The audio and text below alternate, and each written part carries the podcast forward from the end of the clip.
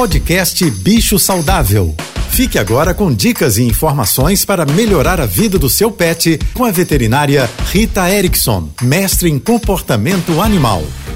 Olá, boa tarde, espero que estejam todos bem. Nesses dias quentes, com as crianças de férias, é muito comum que a gente acabe levando nossos cães para lugares que tem piscina, lago ou até mesmo a praia. E a gente precisa tomar alguns cuidados. A princípio, todos os cães são capazes de se movimentar dentro da água para não se afogarem. Mas é claro que nem todos são exímios nadadores, especialmente aqueles cães de focinho mais curto. E a gente precisa ficar de olho, sempre sempre com supervisão. E o outro cuidado é com a nossa ansiedade e desejo de que o nosso cão adore água. E muita gente acaba, sem querer, colocando o animal numa situação em que ele fica assustado, com medo. E se for assim, pode ser que ele nunca goste de água, porque ficou traumatizado com aquele primeiro contato que foi um pouco forçado. Então, se você estiver no lugar de praia, piscina ou lago, apresente-a de uma forma muito gentil, aos pouquinhos para o seu animal de estimação. E se ele adorar e souber nadar, divirtam-se. E a campanha dessa semana é sobre o verão. Cuidado, as temperaturas estão altíssimas. E se você quiser saber mais sobre cães e gatos,